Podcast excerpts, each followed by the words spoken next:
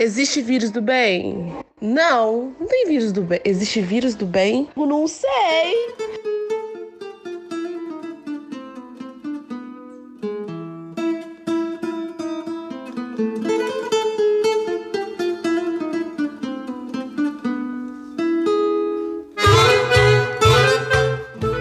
Ei, Lucas, você conhece vírus do bem? Viviane, eles existem sim. Acho que quase ninguém sabe disso e acham que todos são maus. Nesse episódio, vamos conhecer um pouquinho dos vírus que fazem bem. É verdade que os vírus têm uma relação patogênica com seus hospedeiros, o que significa que eles causam doenças que variam de um leve resfriado a condições graves, como a Síndrome Respiratória Aguda Grave, SARS. Pior que nem podemos dizer que a maioria dos vírus causam doença, porque nem conhecemos todos os habitantes da virosfera. Mas daqueles que conhecemos, a maioria causa alguma infecção. Mas eles não são todos ruins. Alguns vírus podem realmente matar bactérias, enquanto outros podem lutar contra vírus mais perigosos. Os bacteriófagos ou fagos são vírus que infectam e destroem bactérias específicas. Eles são encontrados no trato digestivo, especificamente no intestino, também são encontrados no trato respiratório e nos órgãos reprodutivos. Pesquisas recentes sugerem que os fagos presentes no nosso intestino fazem parte do nosso sistema imunológico natural e protegem o corpo humano de bactérias invasoras que podem causar doenças.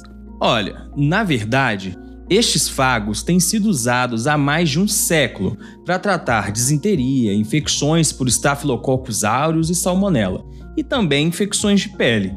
Estes vírus eram isolados de fontes de água, ar, esgoto e incrível que até de fluidos do corpo de pessoas infectadas.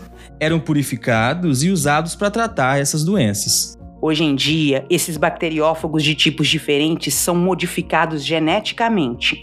Ou seja, seu material genético é manipulado pelos cientistas e são usados para tratar doenças específicas que a gente chama de terapia fágica. Este tratamento pode ser dado com segurança por via oral, aplicado diretamente em feridas ou lesões bacterianas ou mesmo espalhado em superfícies infectadas e ensaios clínicos controlados estão sendo realizados para usar estes fagos em injeções diretamente na corrente sanguínea. Incrível, né? E olha, as infecções por vários vírus são benéficas, fazem bem. Por exemplo, as infecções que acontecem na infância ajudam no desenvolvimento adequado do nosso sistema imune. Vírus que não causam doenças graves podem estimular a imunidade e assim permite que a gente fique resistente a outras infecções e doenças. Ou seja, os vírus podem proteger os seres humanos de doenças causadas por outros vírus. Olha que legal! Os vírus da herpes latente, isto é, sem sintomas, podem ajudar as células de defesa humana a identificar células cancerosas e células infectadas por outros vírus patogênicos. Também tem o GBVC, que é um vírus que não causa sintomas clínicos. Vários estudos mostraram que pacientes infectados com HIV, o vírus da AIDS, que também estão infectados com o GBVC, vivem mais do que outros HIV positivos que não têm este outro vírus. O GBVC, então, ele retarda a doença causada pelo HIV. Outro exemplo bem legal são os norovírus. Os cientistas viram que depois de dar antibiótico para camundongos, assim como acontece quando a gente toma antibiótico, as bactérias boas do intestino morrem e o intestino fica suscetível a outras infecções, Quer dizer então que o antibiótico mata as bactérias que estão fazendo mal e também as bactérias que habitam nosso intestino. E aí, se tiver norovírus no intestino, esses vírus vão proteger o tecido e impedir infecções bacterianas. Então, eles meio que substituem as bactérias do bem. É bom ter norovírus no intestino.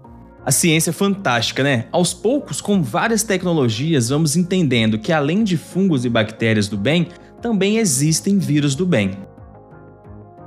O mundo dos vírus é fantástico e num próximo episódio vocês vão saber como os vírus se espalham por aí.